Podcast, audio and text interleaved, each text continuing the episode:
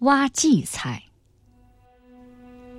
我对荠菜有着一种特殊的感情。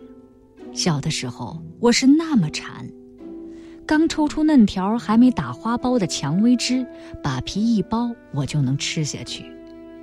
刚割下来的蜂蜜，我会连蜂房一起放进嘴巴里，更别说什么青玉米棒子、青枣、青豌豆了。所以。只要我一出门，碰上财主家的胖儿子，他就总跟在我身后，拍着手、跳着脚的叫着：“馋丫头，馋丫头！”羞得我连头也不敢回。我感到又羞恼又冤屈。七八岁的姑娘家，谁愿意落下这么个名声？可是有什么办法呢？我饿呀！我真不记得什么时候那种饥饿的感觉曾经离开过我。就是现在，每当我回忆起那个时候的情景，留在我记忆里最鲜明的感觉，也还是一片饥饿。吃那些没收进主人家仓房里的东西，我还一次也没有被人家抓到过。倒不是因为我的运气格外好。而是人们多半并不想认真的惩罚一个饥饿的孩子。可有一次，我在财主家的地里掰玉米棒子，被他的大管家发现了。他立刻拿着一根又粗又直的木头棒子，毫不留情地紧紧向我追来。我没命地逃着，我想我一定跑得飞快，因为风在我的耳朵旁边呼呼直响。不知是我被吓昏了，还是平时很熟悉的那些田间小路有意捉弄我？为什么面前偏偏横着一条小河？追赶我的人越来越近了，我害怕到了极点，便不顾一切的纵身跳进那条河。河水并不很深，但是足以没过我那矮小的身子。我一声不响的挣扎着，扑腾着。身子失去了平衡，冰凉的河水呛得我好难受，我几乎背过气去，而河水却依旧在我身边不停地流着，流着。在由于恐怖而变得混乱的意识里，却出奇清晰地反映出岸上那个追赶我的人的残酷笑声。我简直不知道我是怎么样才爬上对岸的。更使我丧气的是，脚上的鞋子不知什么时候掉了一只。我实在没有勇气重新回头去找那只丢失了的鞋子，可我也不敢回家，我怕妈妈知道。不，我并不是怕她打我，我是怕看见她那双被贫困的生活折磨得失去了光彩的哀愁的眼睛。那双眼睛。会因为我丢失了鞋子而更加暗淡。我独自一人游荡在田野里，太阳落山了，琥珀色的晚霞渐渐地从天边褪去。远处，庙里的钟声在薄暮中响起来。羊儿咩咩地叫着，有放羊的孩子赶着回圈了。乌鸦也咕咕地叫着回巢去了。夜色越来越浓了，村落了，树林子了，坑洼了，沟渠了，好像一下子全都掉进了神秘的沉寂里。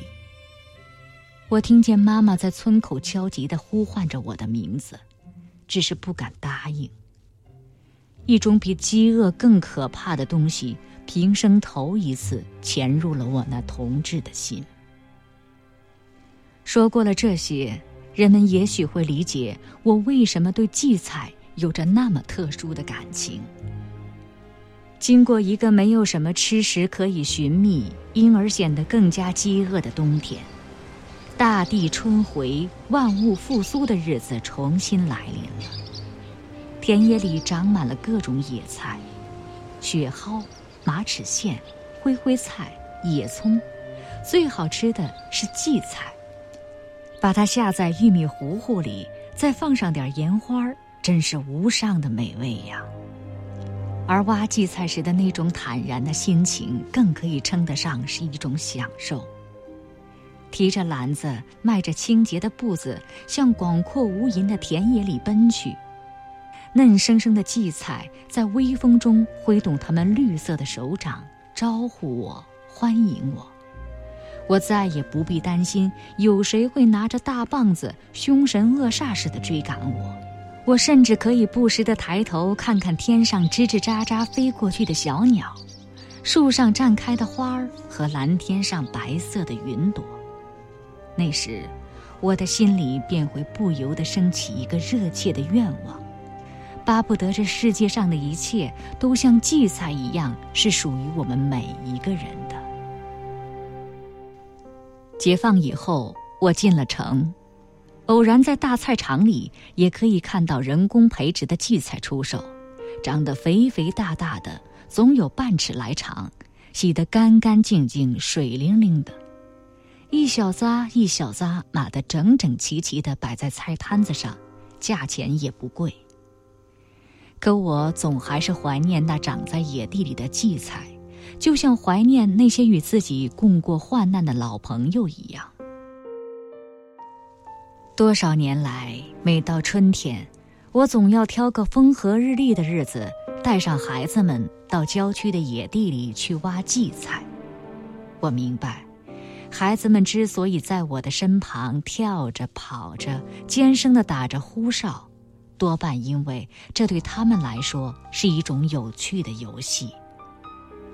和煦的阳光，绿色的田野，就像一幅优美的风景画似的展现在他们面前，使他们的身心全都感到愉快。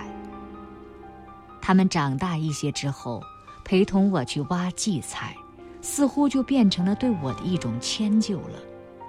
正像那些恭顺的年轻人迁就他们那些因为上了年纪而变得有点怪癖的长辈一样。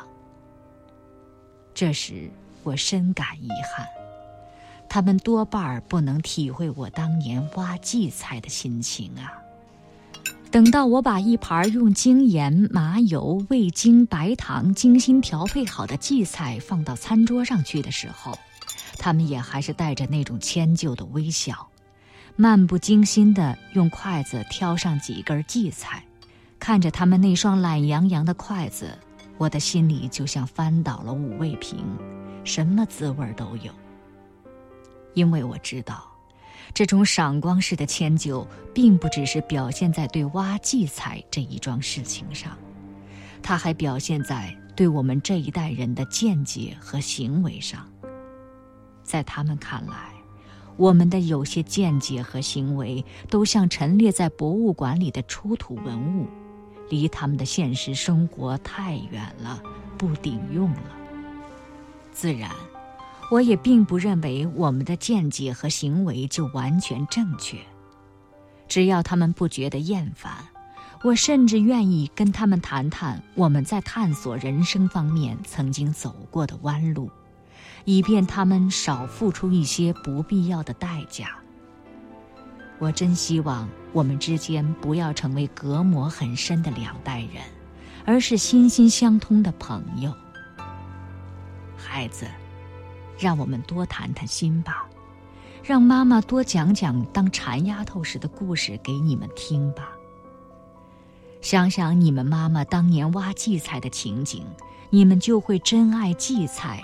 真爱生活，你们就会懂得什么是幸福，怎样才会得到幸福。